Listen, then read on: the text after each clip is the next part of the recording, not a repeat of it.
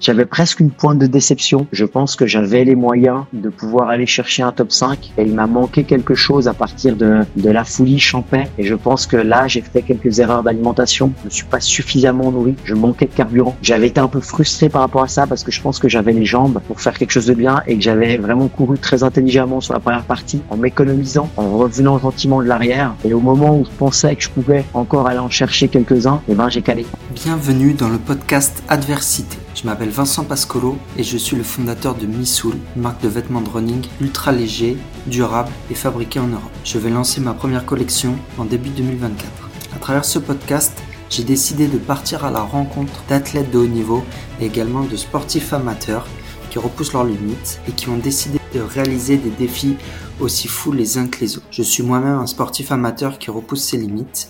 J'ai réalisé cet été un ultra trail de 100 km en montagne. Dans ce podcast, je vais parler de dépassement de soi, de résilience, de motivation, de préparation physique, de préparation mentale, mais également de sport d'endurance. Donc si tu aimes le dépassement de soi, le sport et l'endurance, tu es au bon endroit. C'est un épisode très riche et très passionnant que j'ai enregistré avec Diego Pazos, qui est un athlète élite suisse. Il a participé notamment à l'UTMB à plusieurs reprises il a fait notamment un top 10 à l'UTMB. Il a participé à de nombreuses courses, dont notamment la Diagonale des Fous. On aborde dans cet épisode ses performances, mais aussi ses contre-performances. On parle également Montreux Trail Festival. C'est aussi très intéressant de voir la partie organisateur de courses. J'en dis pas plus et je laisse maintenant place à l'épisode. Bienvenue dans le podcast Adversité. Aujourd'hui, je reçois un athlète élite qui a fini top 10 à l'UTMB en 2021 et qui est aussi organisateur d'un trail très connu en Suisse qui s'appelle le Montreux Trail Festival. On va en discuter aussi en deuxième partie. Je te remercie Diego d'avoir accepté l'invitation. Comment vas-tu? Bah salut Vincent, moi je vais bien, je vais bien, très content d'être là et face à tes, à tes éditeurs aussi. Tout va bien, tout baigne en Suisse. Très bien, parfait. T'es pas le premier athlète que je reçois, euh, athlète suisse. J'avais reçu euh, bah, dans mon premier épisode, c'était la même personne aussi, c'était euh, Cédric qui m'avait recommandé de parler, mais c'était euh, Simone. Je sais pas si ça te parle. Enfin, elle est assez jeune. Simone? Oui, oui, ça me parle. Je me souviens plus le nom de famille.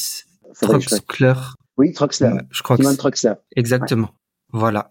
Donc j'avais changé avec elle et bah voilà, t'es le deuxième athlète suisse. Bah écoute, je vais te laisser te présenter pour démarrer. Bah alors moi c'est Diego Pazos, dans, dans le milieu, donc euh, ou le coureur, coureur ou le pape, le pape que je que j'arbore à, chacune de mes, sorties, de mes courses.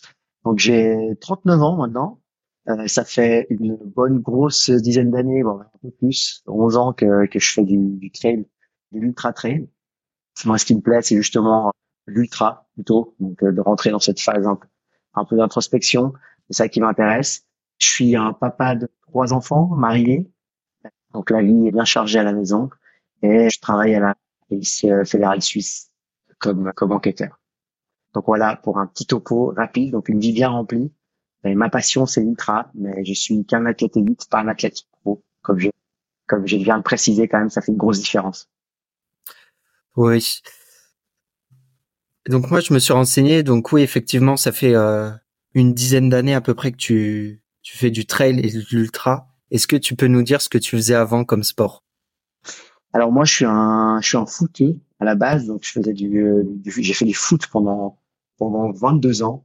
Et à une, à une de mes 27 ans, j'ai décidé de de passer de passer à la course à pied en général, donc euh, une petite course dans la région euh, Anoises, donc en Suisse, 10 kilomètres, 8 kilomètres comme ça.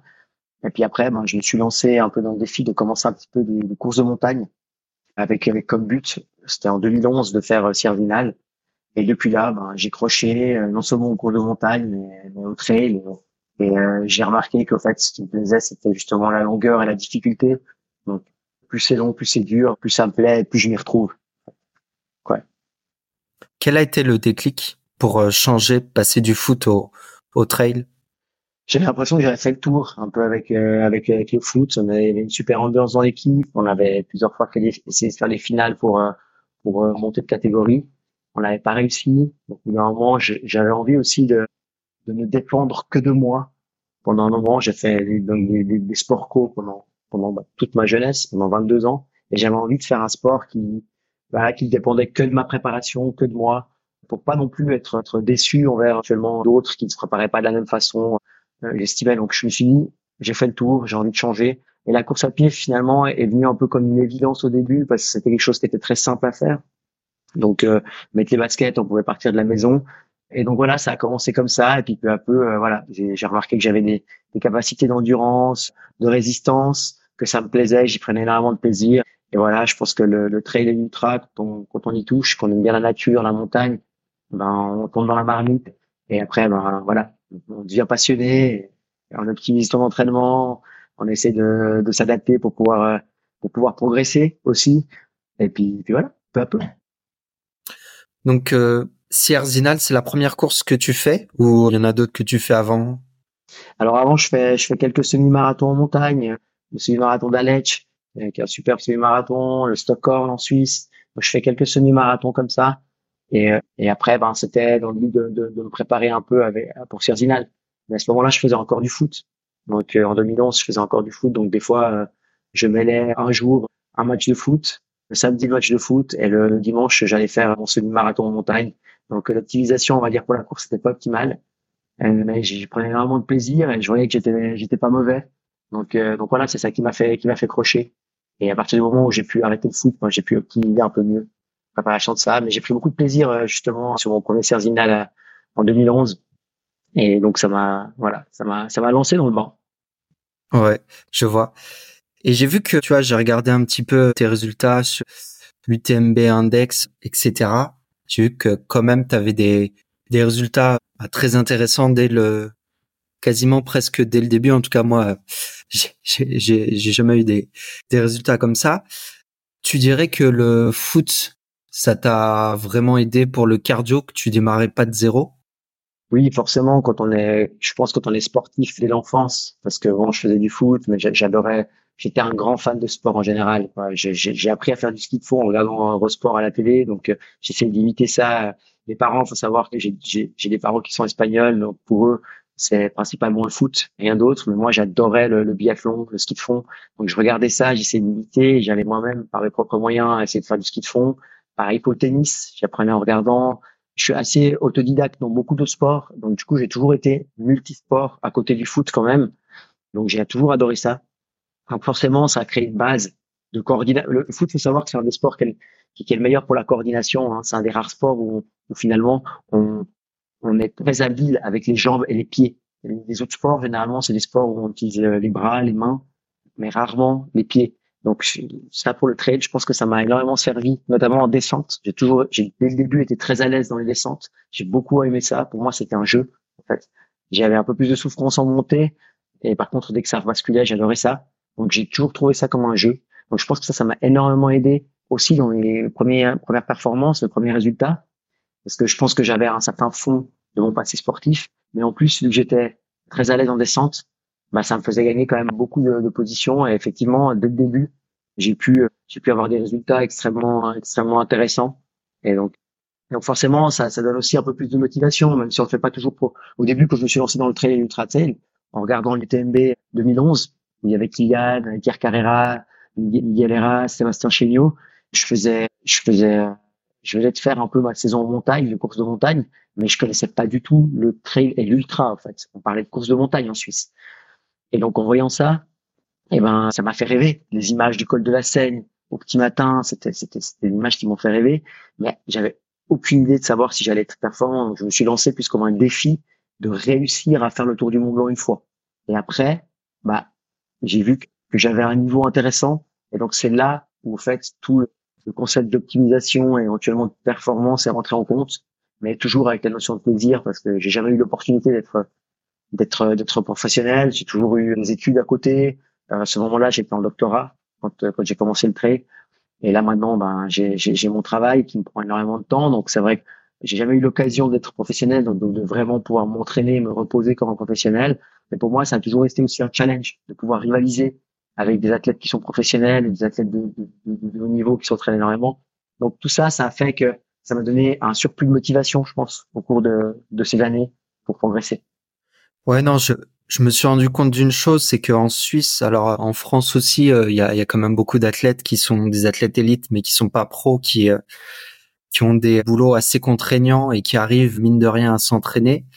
Mais c'est peut-être le propre du du trail et, de l'ultra où c'est un sport qui mine de rien est assez jeune par rapport à d'autres sports et c'est un sport qui est en pleine explosion.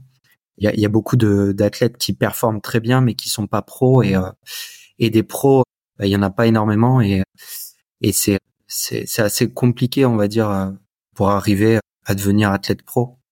Oui. Ah, excuse-moi. Oui, et du coup en Suisse, vous avez, j'ai l'impression que vous avez quand même tendance à privilégier bien les, les études, le travail, plutôt que le sport. Dans, euh, je vais reformuler. Le sport est, est, omniprésent en Suisse, mais euh, tu vois, par rapport à toi, de ce que je peux comprendre, c'est que quand même, on va pas forcément arrêter le, le travail qu'on a de, de côté. Oui, c'est sûr. Après, je pense que ça dépend à quel moment dans ta vie le, trail, le trail rentre. Moi, j'avais, j'avais, j'avais quasiment 27 ans quand j'ai commencé à faire des courses de montagne et du trail. J'étais, j'aurais pu, si le trail avait été extrêmement développé, j'ai fait partie de la première génération vraiment qui a été, qui commençait à être médiatisée. Mais on n'a pas du tout la même, la même euh, hype qu'on peut avoir en ce moment. Donc, en ce moment, on peut vraiment envisager, surtout en France ou dans les pays du Sud, ou les États-Unis, on peut envisager de devenir pro, en tout cas sur quelques années, ou en tout cas de tenter l'expérience. À l'époque, il n'y avait pas, il y avait pas de revenus. Les sponsors, ils donnaient, ils donnaient, ils donnaient rien du tout. En 2011, 2012, quand j'ai commencé, euh, je pense que Romy Kylian, et encore, je pense qu'il se faisait clairement, en guillemets, exploiter. Personne n'avait vraiment un, revenu. Donc, euh, c'était, c'était très difficile d'imaginer d'être professionnel. Donc, moi, je l'ai plus pris comme une passion. Donc, forcément, à côté de ça, j'avais mon travail.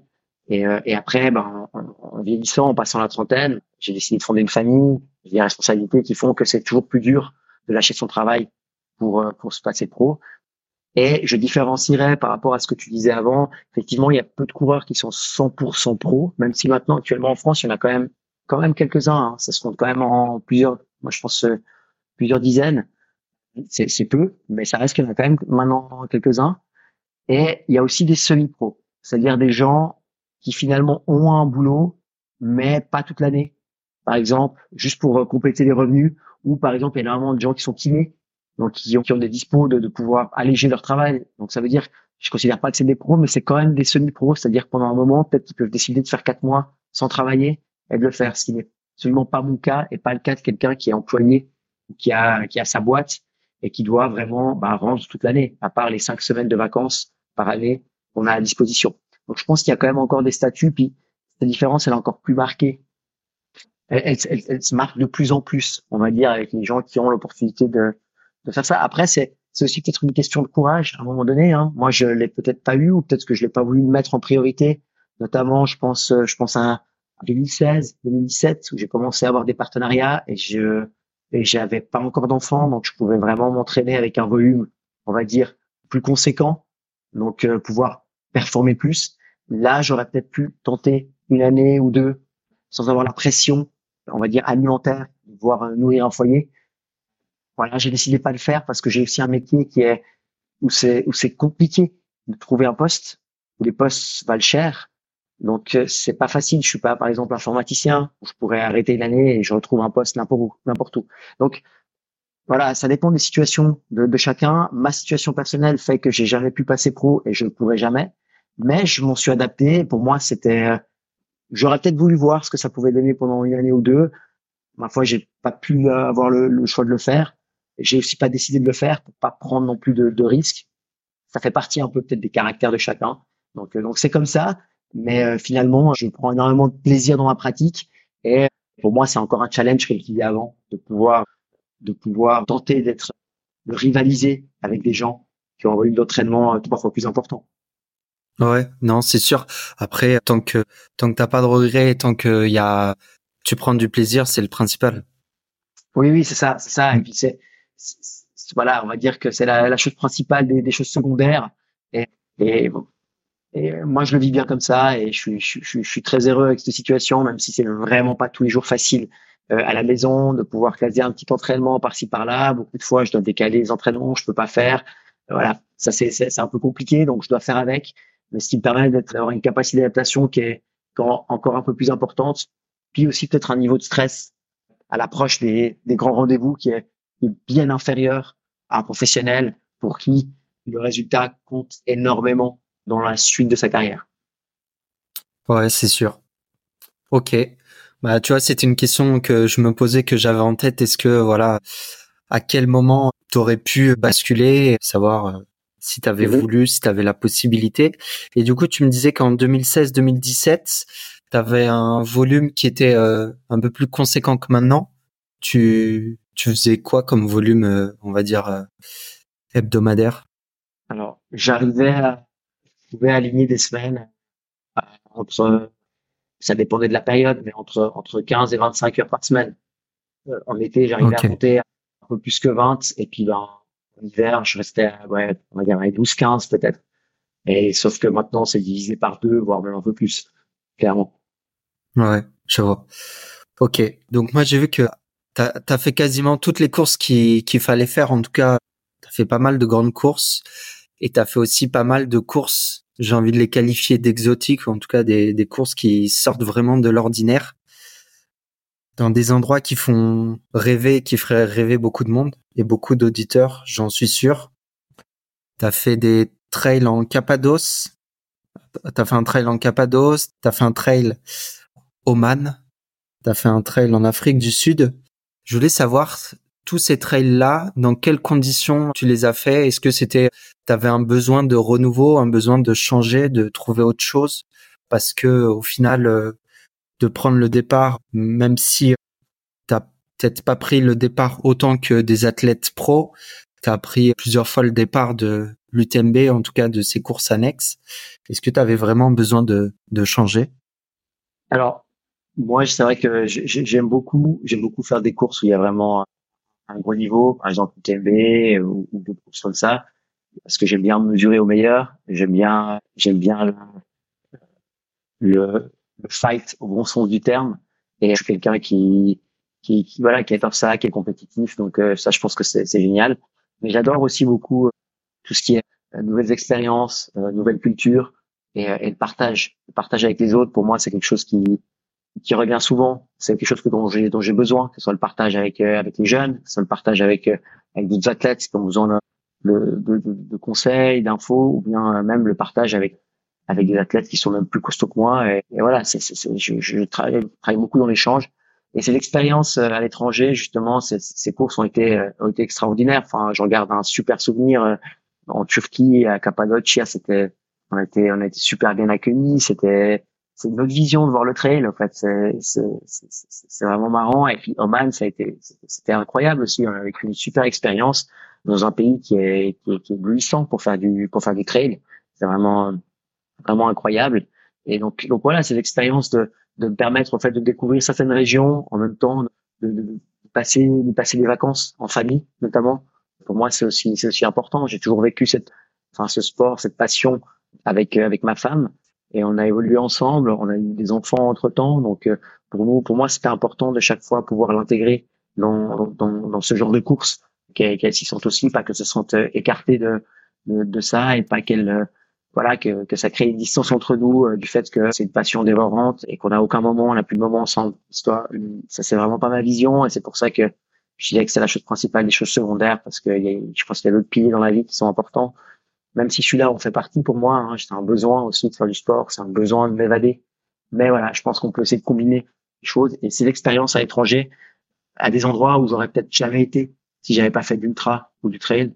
Ça a été génial. Il y a Madère aussi, c'était excellent. La Réunion, évidemment, la Diagonale des Fous, c'est quand même ma course de cœur, la course qui, qui, qui, fait vibrer, que je rate jamais, en tout cas à distance. Je l'ai faite que trois fois, mais mais voilà, à distance, je, je, je la rate jamais parce que c'est quelque chose qui, dès, dès, la première fois que j'ai été, m'a m'a vraiment fait encore plus tomber dans l'ultra, en fait, dans la marmite de l'ultra. C'était, j'ai, j'ai, eu des amitiés qui, qui durent toujours sur place, donc c'était, c'était, c'était incroyable. Ok. Tu disais il y a une vision du trail qui est qui est différente. En quoi cette vision elle est différente par rapport à la France ou à la Suisse? Alors c'est vrai que la, la Turquie, hein, Cappadocia et puis Oman, bah, c'est pas des pays forcément où il y a énormément de pratiquants de trail. Donc c'est vrai que les gens euh, ils nous prennent un peu pour des extraterrestres quand ils voient les distances qu'on fait. Donc il y a un côté assez euh, pète de foire quoi. Quand on arrive là-bas, c'est vrai qu'il y a une voie, ils sont là, waouh, on a l'impression de, de faire partie d'un cirque à faire des, péripéties à gauche à droite, alors que simplement on court, on court très longtemps et puis puis, puis, puis voilà, point final quoi, on met un pied devant l'autre. Mais c'est vrai qu'ils sont pas habitués à, à, à voir ça pour l'instant. Enfin, ça, ça, arrive maintenant hein, avec le Cappadocia, avec le nombre d'éditions. C'est vrai que les, locaux euh, s'y mettent, s'y mettent vraiment. Mais il y a ce côté un peu aussi euh, fanatitude, c'est-à-dire que les gens sont très très friands du vainqueur, de l'élite, à demander des, autographes, des, des choses qu'en Europe, on a un peu, on a un peu, on n'a pas vraiment l'habitude. Donc c'est toujours, c'est toujours drôle de voir ce genre de, ce genre de réaction un peu différente. En plus, toi, tu l'as gagné le trail euh, en Cappadoce. Oui, Cappadoce et puis Oman, ouais. Effectivement, Oman, j'ai fini avec Jason Schlarb, l'américain ensemble. Et puis Cappadocia, oui, effectivement, en 2021. Après l'UTMB, justement. Moi, j'avais été, bah, c'était plus pour les vacances. J'avais fait un tour de Turquie en, et du coup, j'avais fini en Cappadoce avec tour en, en montgolfière. Mhm. Du coup, c'est, c'est quoi comme tour que vous faites en courant? Eh ben, on passe euh, justement sous, sous ce paysage hallucinant, avec, euh, avec ces espèces de, de, de, formations, euh, arrondies comme ça au sol, où, bah, au-dessus, il y a les, les montgolfières qui, qui volent. Donc là, c'est la, première boucle de, de 60 km. Elle passe vraiment dans le terrain où il y a les montgolfières en dessous. Donc on passe dans des canyons, on arrive en haut des collines. Enfin, c'est très, c'est très vallonné comme ça, super joli. La deuxième partie, on part de l'autre côté. Va chercher un peu des, des, plateaux en, en hauteur. C'est une partie qui est un peu moins sur les 50, 60 derniers kilomètres, qui est un peu moins belle que la, la première partie, très poussiéreuse et assez roulante en fait en piste 4x4 donc euh, voilà, c'est différent. On a, on a, vraiment les 60 premiers kilomètres et les 50, 60 derniers. En tout cas sur le parcours que j'avais fait en 2021. Je sais pas si ça a changé entre temps, mais, euh, mais voilà. Mais du coup, c'était une super expérience. Et puis c'est vrai que d'éviter les chiens, les chiens errants, de courir après aussi, ça pas une, expérience particulière d'avoir une petite pierre sur soi pour que si jamais un, un petit problème avec un petit chien errant, c'était une expérience assez originale. Ok. Et en Afrique du Sud, il part d'où le l'ultra? En fait, c'était l'ultra trail Cape Town que j'avais fait, donc euh, qui est maintenant un, des ultras les, les plus connus en Afrique, qui fait partie des World Series, mais qui a sa propre identité. Et donc, ouais, il part de Cape Town et il revient à Cape Town, c'est une boucle dans Table Mountain, et puis il passe aussi par, par les plages euh, par là-bas. Donc, c'est vraiment un parcours splendide, franchement super beau. Euh, donc, ouais, j'ai pris beaucoup de beaucoup de plaisir, euh, on va dire visuellement sur ce parcours, un peu moins physiquement parce que je l'année où j'avais été en 2017, j'avais fait la diagonale un mois avant et diagonale plus Cape Town en un mois, c'est c'est pas la bonne formule. Je crois que j'avais fini huitième ou neuvième et justement j'ai arrêté. J'avais des freins à main au niveau des ischios, j'avais des douleurs, c'était c'était trop. Je enfin ça c'était vraiment, j'avais testé, je dit allez je je vais voir ce que ça donne. J'avais fini, ça fait partie de, de, mes de mes principes. Mais par contre, voilà, c'était pas c'était pas le Donc au niveau performance, c'était un peu moins un peu moins joie là-bas, mais par contre au niveau euh, paysage, c'était c'était assez incroyable. Ok. Tu as fait donc, euh, on en a parlé un petit peu précédemment, Sierzinal. Comment tu comment tu t'entraînes pour une course où il y a énormément de concurrence, où ça va à 200 à l'heure par rapport à des ultras où ou c'est des distances beaucoup plus longues? J'ai jamais préparé vraiment spécifiquement Sierzinal, hormis euh, ma première année en 2011, mais j'avais aucune expérience et j'aspirais juste à finir et voir les temps que je pouvais faire. J'ai fait trois fois, donc euh, trois ou quatre fois, je m'en rappelle plus. Les autres années, euh, au fait, je le faisais en préparation du TMB, généralement. C'est environ trois semaines avant. C'était une dernière grosse séance de, de on va dire, de, de vitesse tempo euh, trois semaines avant et ça me donnait un peu une indication de, de, de où on était. Donc voilà, j'avais pas une préparation spécifique rapide, donc voilà, j'avais aucune chance pour rivaliser avec euh, avec le niveau qui est devant. Parce que moi, si je le prends pas en spécifique, euh, c'est, je m'appelle pas Kylian, ça pas me permettre de, de faire top 10 ou gagner le Cerzinal euh, en le prenant pas en préparation. Puis de toute façon, j'aurais pas la vitesse pour aspirer à gagner Cerzinal. C'est une évidence. Donc, euh, donc voilà, donc je le prenais plus comme un, comme une partie de plaisir et puis de, de, donner, donner mon max, au fait, avec les moyens du bord, sans forcément faire de, de tapering ou de repos la semaine avant. Je le prenais comme un entraînement. Donc du coup, j'avais les jambes quand même un peu lourdes. Donc j'allais sur l'événement pour faire le meilleur temps possible, mais en sachant que j'avais pas fait tout pour pouvoir faire le meilleur temps possible. Parce que tu vois ce que je ce que je veux dire. Et puis après, généralement, ça me donnait une bonne base de préparation pour pour aller après sur l'UTMB ou sur une autre course de l'UTMB, pas forcément. Quand je dis l'UTMB, c'était pas forcément l'UTMB, mais aussi j'ai fait la CCC, j'ai fait la TDS, j'ai fait l'UTMB, donc ça me prend des années. Ok, très bien. J'aurais pas dit que Sierzinal te serve de, de base pour l'UTMB. J'aurais pensé peut-être une distance un peu plus longue euh, pour pour la préparation. Ouais, mais trois semaines avant, une distance plus longue, c'est toujours dangereux. Ça peut. Ah oui, oui, non, après trois semaines avant, oui. C'est ça. Vu que Sierzinan est trois semaines avant, il tombe bien pour faire une dernière sortie de 30 km, dernière sortie longue, on va dire avec un tempo vraiment plus rapide. Ça tombe, ça tombait, ça tombait assez bien et généralement, pour moi en tout cas, ça, ça passait bien. Mais bien sûr qu'en amont, j'avais fait un trail un peu plus long pour pour tester rien que le matériel, les allures de course. Mais généralement, c'est 5 euh, à 6 semaines avant. Et euh, qu'est-ce que tu retiens de Sierzinal Parce que c'est euh, c'est une course qui est qui est mondialement connue, avec une certaine ambiance. Toi, qu'est-ce que tu retiens de de cette course? Des grands des, des grands moments de, de plaisir partagés avec les amis parce que vu que c'est c'est en Suisse justement avec une ambiance comme ça je l'ai fait une fois avec ma femme, je l'ai fait tout seul. Enfin, voilà, c'est voilà, du partage, c'est des, super moments à voir euh, justement des, des Kylian courir là-bas, avoir des, des, belles passes d'armes. Donc euh, voilà, c'est plus des moments comme ça, des, bons moments de sport, une belle euh, belle fête de ouais. Pour moi, ça reste de la course en montagne.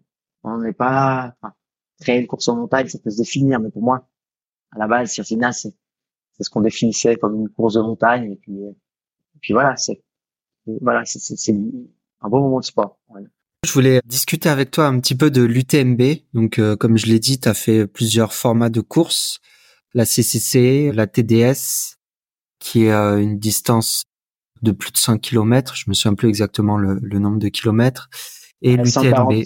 145 actuellement. Moi, quand je l'avais fait, c'était la dernière année où elle était à 100, 125, je crois. C'était 2018. C'est la dernière année qu'ils ont fait ce format. Après, ils ont, ils ont changé un petit peu la boucle. Est-ce que tu dirais que c'était des étapes obligatoires, la CCC, la TDS, à faire avant de faire l'UTMB Ah non, pas du tout. Enfin, dans le sens, je conseillerais toujours des, des, à des jeunes, justement, de travailler d'abord leur vitesse avant de monter dans les distances. Mais il y a peut-être certains jeunes qui se sentent de monter tout de suite sur l'ultra parce que c'est ce qu'ils aiment et puis c'est finalement là où ils se sentent le plus à l'aise. Dans ces cas-là, je, je, leur conseillerais vraiment de pas se griller à prévoir, à prévoir euh, trois, quatre ultras par année, mais de se contenter à un, voire deux, et ça suffit déjà largement. Par contre, moi, j'ai bah justement moi d'ailleurs, j'ai commencé par l'UTMB en 2013.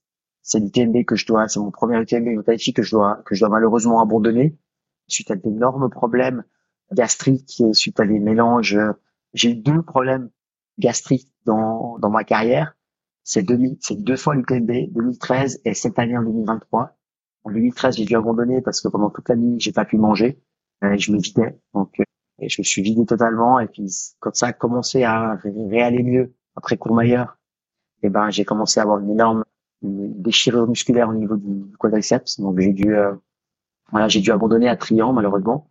Et par contre, en 2023, j'ai eu une expérience similaire sur les huit premières sortes de course, mais justement basée sur cette expérience de 2013, m'a permis de, de, jamais lâcher, de, me forcer à essayer de m'alimenter tant bien que mal.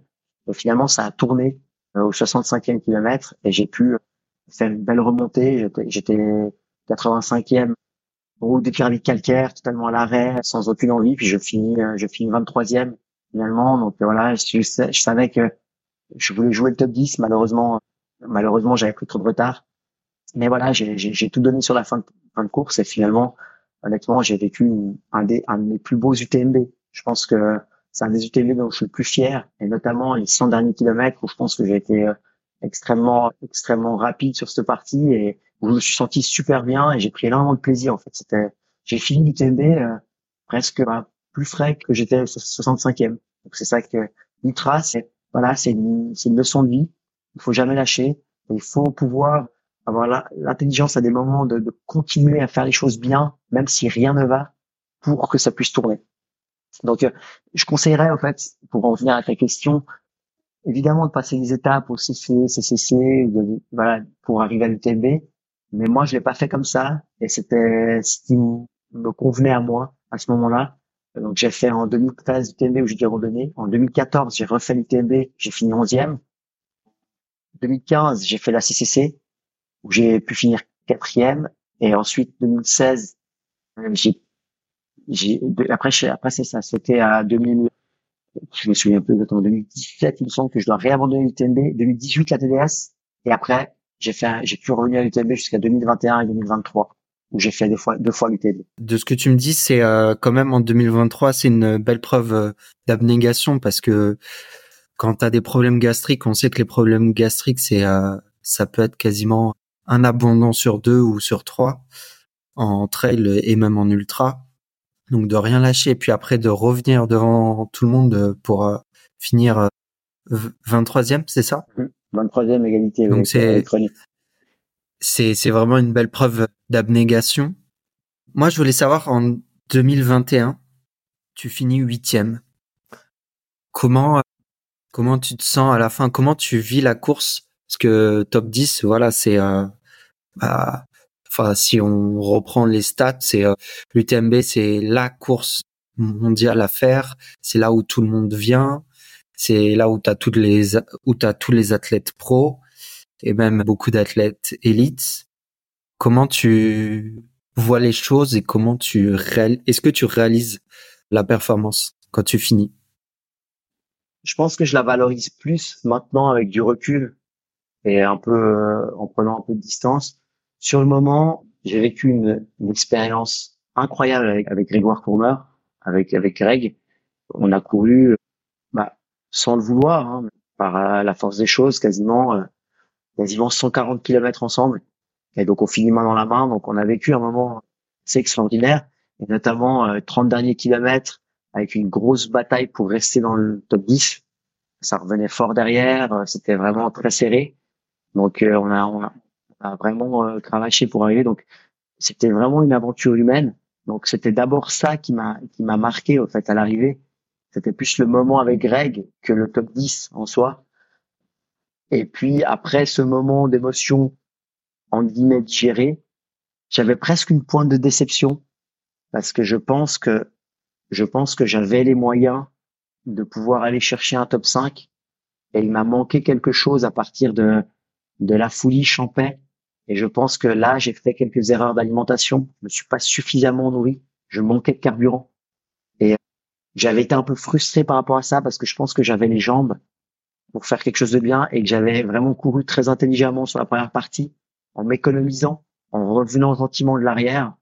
Et au moment où je pensais que je pouvais encore aller en chercher quelques-uns, eh ben, j'ai calé en termes d'énergie. Et par contre, j'étais j'étais assez intact au niveau musculaire, assez intact. On, s'entend bien, hein, je veux dire, mais j'étais relativement bien au niveau musculaire. Par contre, j'avais pas le carburant nécessaire. Et donc, je m'en suis assez voulu et c'est quelque chose que j'ai absolument voulu corriger pour 2023. Et justement, avec avec mon partenaire NAC, on a vraiment mis en place une, une stratégie nutrition euh, qui a, qui a, qui a, qui a, du coup fait vraiment ses preuves parce que sur la fin de course, comme je disais, j'ai, j'ai jamais eu un moment de moins bien au niveau énergétique. Et ça, c'est super important sur une fin de course parce que dès qu'on commence à se sentir un peu moins bien, comme si on avait plus de carburant, bah, mentalement, c'est très dur parce qu'on est déjà fatigué musculairement, mais si en plus on n'a pas d'énergie, bah, c'est la double peine. Donc, euh, donc voilà, je pense que il y a eu ce côté un peu de d'analyser le résultat. Bien sûr, j'étais très content du résultat, mais voilà, c'est un peu cette frustration, un peu du côté perfectionniste et du côté un peu compétiteur où je me dis, je pense qu'il y avait moyen d'aller chercher un peu mieux.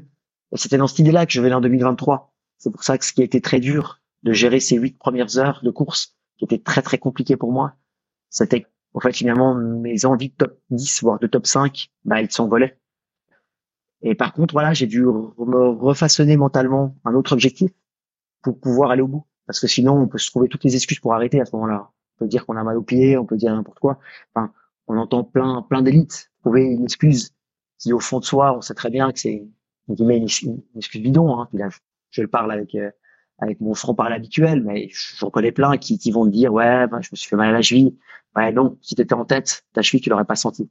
Ou j'ai eu un petit problème. Non, Normalement, faut se regarder aussi en face et faut se dire, voilà, pourquoi je suis là? Bon, je fais pas le résultat que j'espérais. Mais bon, finalement, beaucoup de gens ne font pas le résultat qu'on espère. Il n'y en a qu'un qui gagne. Il n'y en a que cinq qui font top 5. Donc, finalement, faut continuer et il faut changer d'objectif et en trouver un autre.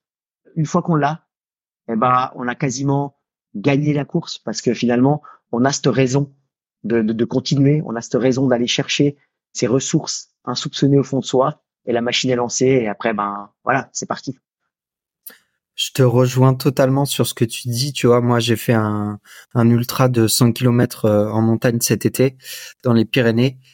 Et c'était mon premier vrai ultra en montagne. Et il se trouve que je me suis retrouvé à un moment où je me demandais qu'est-ce que je fais. Je savais pas si j'allais passer les barrières horaires et j'étais en train de me j'étais en train d'avoir plein d'excuses qui me traversaient l'esprit. J'ai mal aux pieds, j'ai ci, j'ai ça. Et en fait, j'étais capable de trouver des ressources insoupçonnées. Et après, en fait, la, la, moi, moi, je considère ça une victoire parce que voilà, ça à mon humble niveau et ça Moi, j'étais cherché, j'étais allé chercher une, juste une place de finisher et, et je sais qu'il y en a, ils ont, ils ont pas passé les barrières horaires. Et à un moment donné, voilà, j'étais capable de me poser les bonnes questions au, au moment le plus le plus important, quoi. La, la facilité, c'est de trouver une excuse. Ça, c'est la facilité, c'est de se dire. Alors, bien sûr, je, je, je veux pas. Il y a des gens qui sont vraiment blessés, il y a des gens qui ont vraiment des raisons d'abandonner. Oui, non, Moi, ça m'est arrivé quelques fois dans dans ma carrière. Euh, heureusement, très peu de fois, et, et j'y tiens à ça. Mais par contre, ce que je suis sûr, c'est qu'il y a aucun de mes abandons qui est dû à quelque chose que je me suis inventé, on va dire, ou bien que j'ai que j'ai que j'ai que je me suis trop écouté. Si je me regarde, si je me regarde dans la glace, il y a aucune course où je me dis celle-ci, je l'ai abandonnée, j'aurais pu la finir quasiment. Ça aurait mis en danger ma santé en fait, si j'avais continué. Et ça, c'est un peu la ligne que moi je me suis fixé de ne pas dépasser. Et donc, quand on est dans une situation comme ça, c'est facile de se dire ah mais l'estomac il va pas bien, c'est une bonne raison d'arrêter. Non, Bien sûr, ça passe par la tête, ça passe par la tête à tout le monde, c'est naturel de penser. Mais plus vite on arrive à faire abstraction de ça et se trouver un autre objectif, et se trouver une autre raison de continuer, bah plus vite on pourra on pourra faire le pas et voilà quoi. Passer finalement une belle expérience parce que une, course qui commence en étant une mauvaise expérience, une très mauvaise expérience, peut devenir un souvenir mémorable à la fin. Et c'est ça qui est important, c'est que c'est c'est la c'est la loi de l'ultra, c'est la loi du trail il encore plus de ultra, je dirais, parce qu'avec la longueur, il y a plus de chances qu'une situation comme ça se produise à un moment donné. Donc, je pense que ça, c'est quelque chose qui est extrêmement important de garder en tête à tout moment. Oui, c'est sûr. Du coup, je vois que le temps file. Je voulais aborder avec toi l'organisation du Montreux Trail Festival. Je voulais savoir d'où venait cette idée-là, quelle était l'origine de ce projet, de la création de ce trail? Alors l'origine de, la création de ce trail, elle est, j'ai envie de faire quelque chose à Montreux, elle date de quasiment mes débuts dans le trail. J'ai commencé à m'entraîner euh, dans la région 2011-2012 bah, parce que moi j'habite à Lausanne et finalement à Lausanne on n'a pas énormément de dénivelé. Donc je devais aller à Montreux pour pouvoir monter à, à 2000 et pouvoir avoir à peu près 1500 euh, mètres de dénivelé positif depuis euh, depuis le bas, depuis le lac pour pouvoir pouvoir monter. Donc je c'est c'est mon terrain de jeu d'entraînement quand je veux faire du, du dénivelé. Et je me suis dit c'est une région qui est vraiment et c'est un terrain de jeu qui est incroyable avec des vues panoramiques, des vues euh, pour le lac, sur les sur les lacs, sur les sur les montagnes, sur le sur, le Mont Blanc, sur les Alpes bernoises de l'autre côté, qui est vraiment fantastique. Et c'est un terrain de jeu qui me rappelle un peu Annecy justement entre lac et montagne. Et ça, je voyais aucun trailer en 2011-2012 quand je commençais il n'y avait personne dans la région. Je croisais personne dans mes entraînements. Et je me disais, mais c'est incroyable quand même qu'il y ait une personne qui, qui, profite. Il y avait des randonneurs des fois de temps en temps, mais même pas tant que ça. Et donc du coup, il faut qu'on fasse connaître en fait ce terrain de jeu qui est très sous-estimé. En fait, les, les, les préalpes vaudoises, on pense que c'est du montagne à vache un peu, alors que c'est un vrai terrain alpin et technique. Et donc du coup, l'idée était là. Et par contre, c'est la rencontre avec avec mon fondateur, quoi, co-président, qui est qui est Cédric Agassi. Donc en 2016, je me rendais pour avoir pour la remise de l'Ultra Trailer Suisse de l'année à Zurich, et lui allait pour représenter une, un trail qu'il organise, du Money donc à but humanitaire euh, au Diableret. Et donc il allait pour, pour représenter son organisation. Et on a décidé de faire un covoiturage depuis Lausanne à, à Zurich. Et c'est de là qu'est née l'idée. Lui, il avait envie de se lancer dans une autre organisation, et moi, j'ai envie de faire découvrir mon terrain de jeu. Et donc du coup, voilà, on a on a matché là-dessus, et, et l'histoire est née. Voilà, en 2016, avec une première édition en 2017. Et, et voilà. Et donc maintenant, en 2000, en 2024, pour, euh, pour une prochaine édition. Et, et donc voilà, c'est comme ça. On a fait plusieurs variations de parcours euh, en fonction des adaptations au niveau logistique aussi. Et maintenant, on a aussi développé autre chose, c'est-à-dire qu'il y a le Montre Trail Festival avec ses courses que les gens connaissent et peuvent aller voir. Hein, donc euh, un 110 km, un 70 km, un 30 km, et la Freddy Night, le 15 km, le samedi soir festif, déguisé, avec la musique de Queen. Il faut savoir que Montreux est la ville euh, où euh, Freddie Mercury a passé 30 ans de sa vie. Donc il y a une statue de Freddie Mercury, donc il y a, un, fort héritage de, de Queen aussi là-bas. Donc nous, on a, repris ça aussi dans, notre ADN de, de, du trail. Et donc, et donc il y a, il y a une année, les années impaires, c'était le Montreux Trail Festival traditionnel. Et les années paires maintenant, on organise Crossing Switzerland, donc qui est la traversée de la Suisse par les Alpes par la Via Alpina, donc départ au Liechtenstein à et on fait la diagonale de la Suisse pour arriver à Montreux.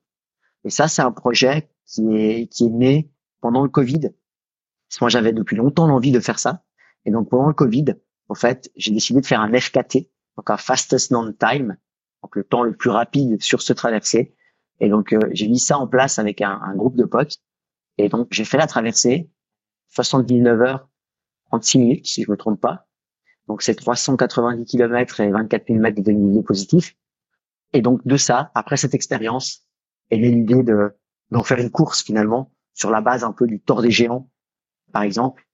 Et donc les années paires maintenant, depuis 2022, on va organiser la traversée de la Suisse. Et dans ce traversée de la Suisse, on greffe justement des, des, des distances intermédiaires qui partent de différents villages ou stations alpines pour arriver à Montreux, donc avec des distances qui sont plus courtes, qui, qui finissent aussi par un 15 km et un 30 km. Il y a aussi un, un 70. Et il y a aussi la possibilité de faire cette traversée de la Suisse en équipe, euh, en équidène, on va dire en, relais ou en duo. Donc voilà, euh, beaucoup de choses très intéressantes. Et avec une super équipe d'organisation, des jeunes motivés, euh, des gens qui, qui adorent le trail. Je vois ça. Et est-ce que c'est aussi difficile que la diagonale des fous C'est juste euh, le nom qui s'appelle euh, la diagonale de la Suisse? Non, c'est beaucoup. La, la, Crossing Switzerland est moins technique que la diagonale des fous, clairement.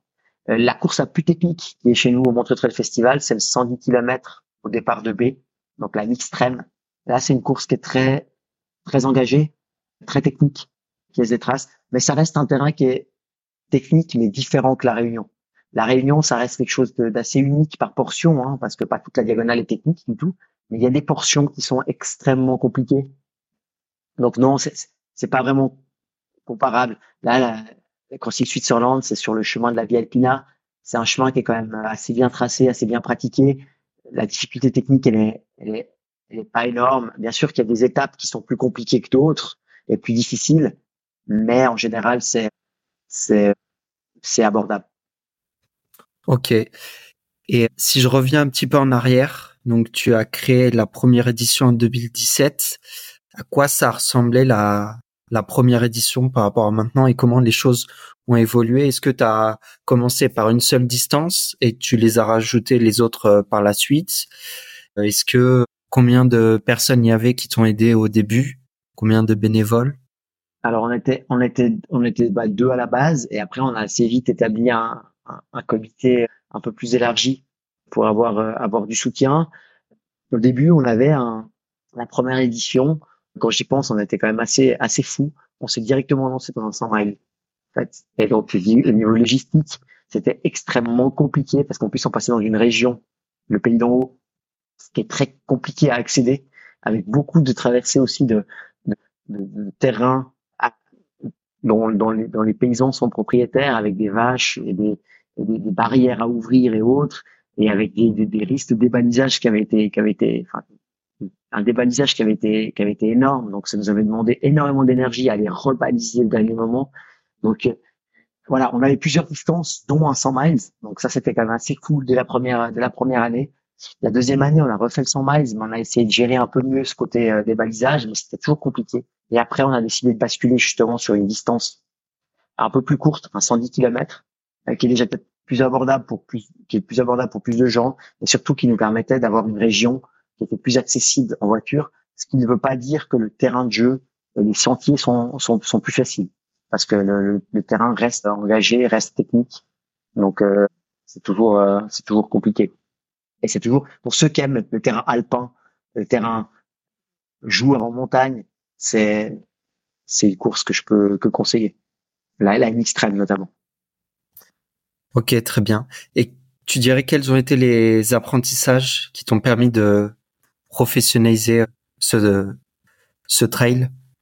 Bah, je dirais qu'on est, on est encore en phase d'apprentissage, hein, parce que même si c'est, même si c'est, ça fait déjà depuis 2017 qu'on qu'on fait les courses, on a chaque fois dû s'adapter. On a été une des rares courses en Europe avoir lieu pendant le Covid, pendant les deux années de Covid. On a eu lieu, nous. On a réussi à s'adapter, on a réussi à trouver des solutions. Par contre, ça nous a demandé à chaque fois de, d'une part, changer les parcours et d'autre part, nous adapter en tant que bénévole. Et, ça, c'était, c'était extrêmement compliqué et donc, on n'a jamais eu, au fait, un paquet de courses établis, toujours les mêmes. On a eu beaucoup de changements. Donc, ce qui fait que c'était difficile, même y compris les zones d'arrivée et de départ, pour des raisons, pour des raisons logistiques, pour des raisons de, de disponibilité. On a dû faire des changements aussi. Donc, euh, ce que je regrette peut-être un petit peu, c'est le manque de stabilité pour pouvoir déjà de nous nous sentir un peu, avoir moins de travail d'année en année. Peut-être aussi pour les coureurs d'avoir des points de référence. Donc maintenant, on va essayer de, s'établir un peu, même si, même si là, pour CrossFit Switzerland, qu'on a lancé qu'en 2022, bah, tous les années paires, tous les deux ans, on relance de nouveaux parcours. Mais au moins sur les années impaires, où c'est vraiment le Montreux Trail Festival traditionnel qui a lieu au départ de Montreux, de la région, de rester sur des parcours qui soient qui soient semblables pour, euh, finalement qu'on puisse puisse faire développer au fait tout le côté hors course parce que ça, ça fait partie aussi du Montreux Trail Festival et de l'ADN. C'est des concerts, c'est un, côté festif, côté festival, Montreux Trail Festival. Donc ça, c'est quelque chose qui a été toujours présent. On a toujours mis énormément de, de budget et d'énergie avoir des groupes de musique, avoir une scène, avoir des, des animations autour, notamment la Freddy's Night, qui fait 15 km de nuit, mais on a 8 à 9 artistes sur le parcours, 8 à 10 artistes sur le parcours qui jouent de la musique, donc quasiment tous les 2 km, il y a une animation. Justement pour rendre très festif ce, ce, format de course. Et voilà, donc ça prend de l'énergie, ça, ça, ça a un coût également.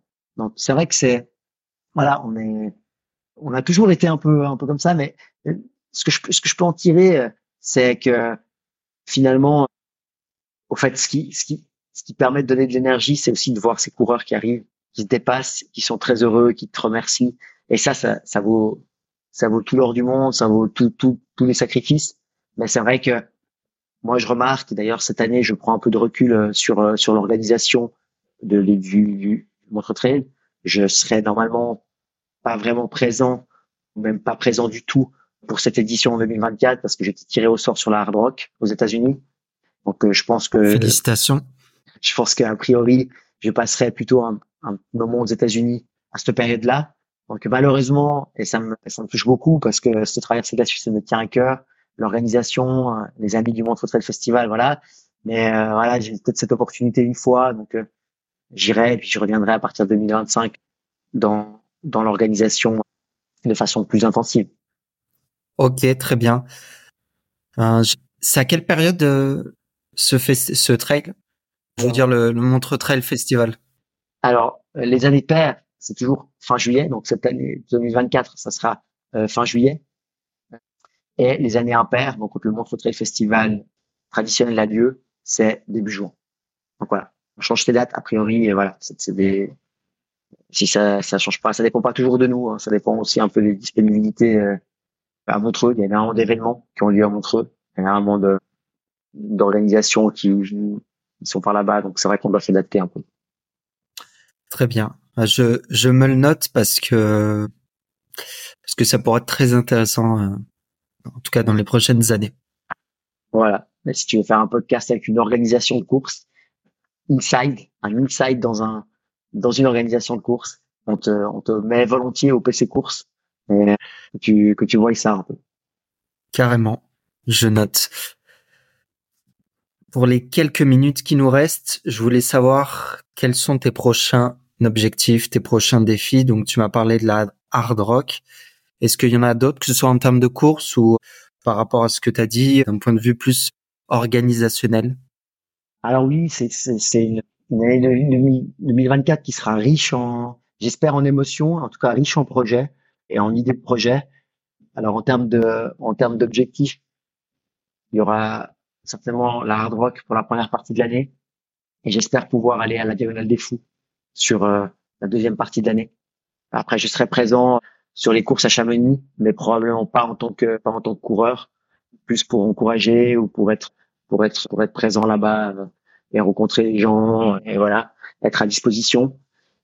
Et puis euh, pour préparer ces, ces objectifs, ben, j'ai différentes courses que j'aimerais bien que j'aimerais bien faire éventuellement le calendrier est pas encore fixe, donc je me laisse encore la, la possibilité de, de pouvoir de pouvoir m'organiser pour euh, pour faire au mieux. J'ai aussi un projet avec des avec avec des amis de, de, de traverser euh, justement avant de partir aux États-Unis fin juin, de faire une partie du GR5 pour des associations en fait, une partie une partie du GR5 euh, en, en trois ou quatre jours pour pour obtenir des fonds pour des associations c'est quelque chose qui me tient à cœur. C'est un projet dont on va assez, assez fortement communiquer ces prochains mois. Donc ça, ça me tient pour euh, aussi l'école de trail. Donc je sais pas si tu as entendu parler de la structure de d'école de trail. si je connais, oui. Voilà, exactement. Donc euh, l'idée aussi, c'est que j'aimerais bien m'appliquer en 2024 plus dans, dans, dans la structure de, de l'école de trail et notamment pouvoir faire un développement un peu un peu similaire aussi en, en Suisse et, éventuellement dans d'autres dans, pays. C'est quelque chose qui me tient à cœur. C'est quelque chose qui a été développé à la base par euh, par mon coach Sébastien Cornette. C'est quelque chose dans lequel j'y crois énormément, autant pour le la formation des, des coachs plus orientés justement trail que pour euh, l'éducation euh, dans les écoles, que pour l'entraînement des, des graines de trailers comme on les appelle, donc des enfants. C'est quelque chose que j'y crois énormément et, j'aimerais bien pouvoir mettre un peu d'énergie en 2024 là-dessus sur ce sur ce volet l'école de trail, ils ont une approche qui est très intéressante, qui, euh, on va dire, casse un peu les codes par rapport à, à ce qu'on a tendance à entendre dans le monde du, euh, peut-être moins le trail, mais en tout cas plus, en tout cas la course à pied, course sur route, où on a tendance à vouloir faire absolument plus de volume, plus de volume, plus de volume. Et il a une approche où, où il explique qu'en fait, on n'a peut-être pas besoin de courir autant et il travaille avec beaucoup d'athlètes qui euh, vont réduire leur volume par rapport à ce qu'ils faisaient avant, entre autres. Voilà. Oui, donc justement le, moins courir pour mieux courir, le slogan justement de, cette méthode. Et, euh, et l'idée, c'est comme tu peux t'en douter, hein, en te racontant un peu un peu ma vie, est extrêmement remplie. Pour moi, c'est une méthode qui est qui, qui me correspond tout à fait. Je peux pas faire les volumes que d'autres personnes font. Et je pense que moi, je suis comme une personne lambda, en fait. Je m'identifie à, à la plupart des personnes qui travaillent, qui ont une famille, donc ils peuvent pas mettre les volumes que les pros mettent, par exemple, mais qui ont envie d'être, par exemple, performants ou d'améliorer leur propre performance ou simplement de ne pas se blesser.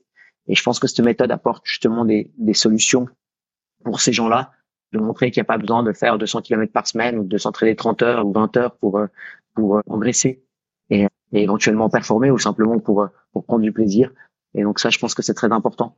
Et pour moi, c'est c'est c'est l'avenir dans une société où où c'est très dur de s'impliquer autant de temps dans une pratique.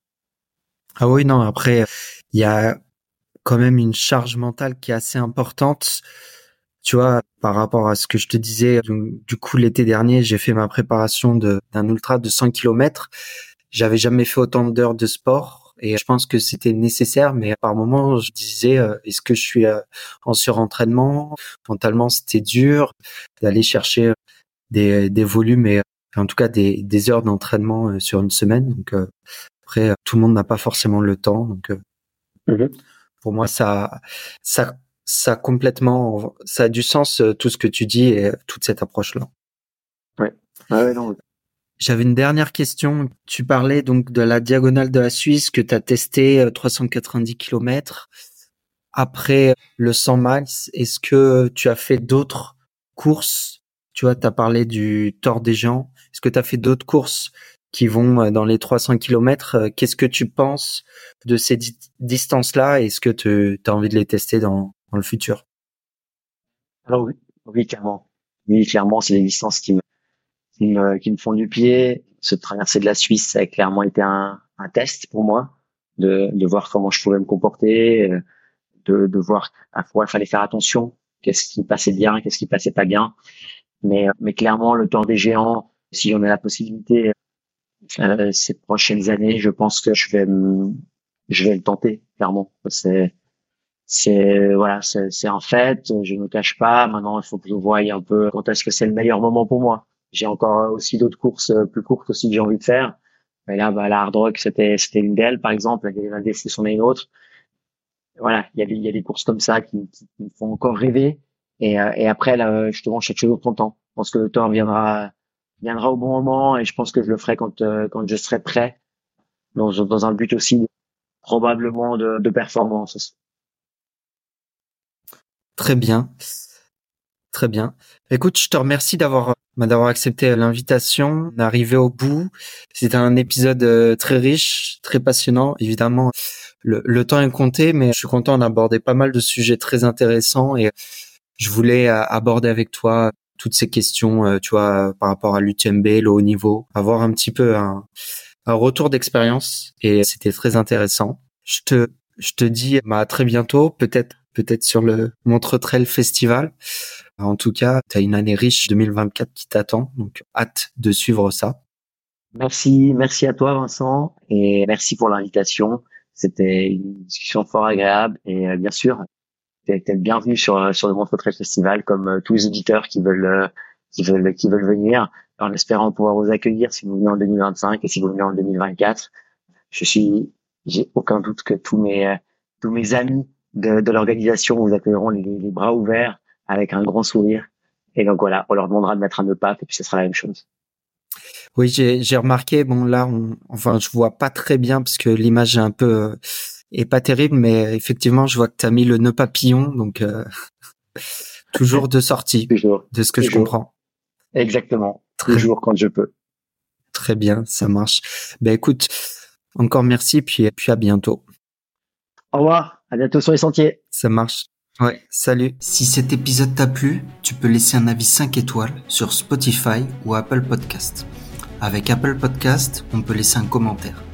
Les avis vont m'aider essentiellement à remonter dans les classements, à aller chercher des athlètes de haut niveau comme Diego Pazos ou Félix Bourg et à apporter encore plus de valeur à ce podcast sur des thématiques diverses et variées. Donc n'hésite pas à me laisser un avis 5 étoiles ça m'aidera beaucoup pour faire progresser le podcast.